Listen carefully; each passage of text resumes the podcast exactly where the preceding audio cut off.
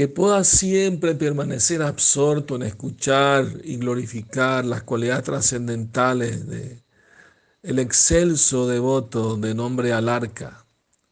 En este mundo material, si alguien recibe buenas instrucciones, su deseo de disfrutar en la complacencia de los sentidos se desaparece.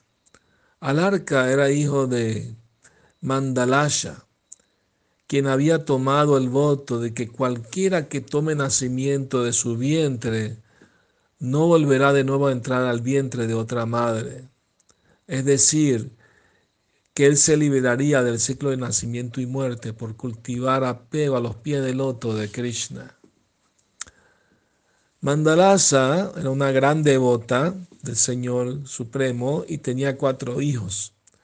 Tres de ellos aceptaron la vida de renuncia y se fueron al bosque ah, por instrucción de su madre.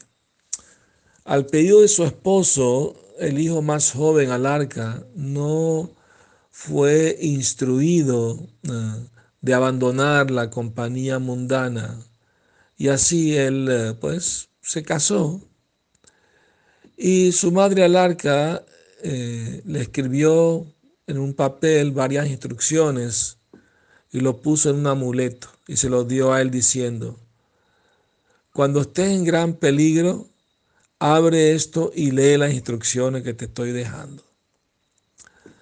Después de instalar el arca en el trono real, Mandalasha y su esposo se fueron al bosque a adorar a Krishna, al Señor Supremo. Allí ellos vieron a, sus otros hijos eh, que estaban muy complacidos por verlos avanzar espiritualmente. Aún así, Mandalasa estaba preocupada por el más joven hijo de ella, Alarca.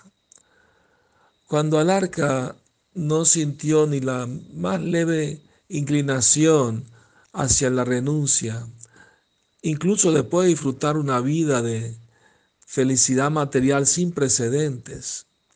Su madre mandó a otro de sus jóvenes eh, hijos para tratar de liberarlo del enredo material. Cuando los tres hermanos se encontraron con Alarca, ellos le, le impartieron instrucciones espirituales por largo tiempo, pero no tuvieron efecto. Los tres hermanos fueron donde su tío materno, rey de Kashi, y le animaron a que atacara al reino de Alarca. Un, un gran ejército rodeó la capital de Alarca por las cuatro direcciones. Cuando Alarca se encontró a sí mismo en tal condición tan peligrosa, se acordó del amuleto que su madre le había dado y lo abrió. Y cuando leyó la nota, él entendió que el mundo material es insignificante e inmediatamente abandonó su reino y se fue al bosque. Habiendo renunciado a todo, se ocupó en adorar al Señor Supremo. En el bosque se encontró con Datatreya, es un avatar de Krishna, y después de recibir instrucciones de él, muy fácilmente cruzó el océano de la existencia material y obtuvo la residencia eterna en el mundo espiritual.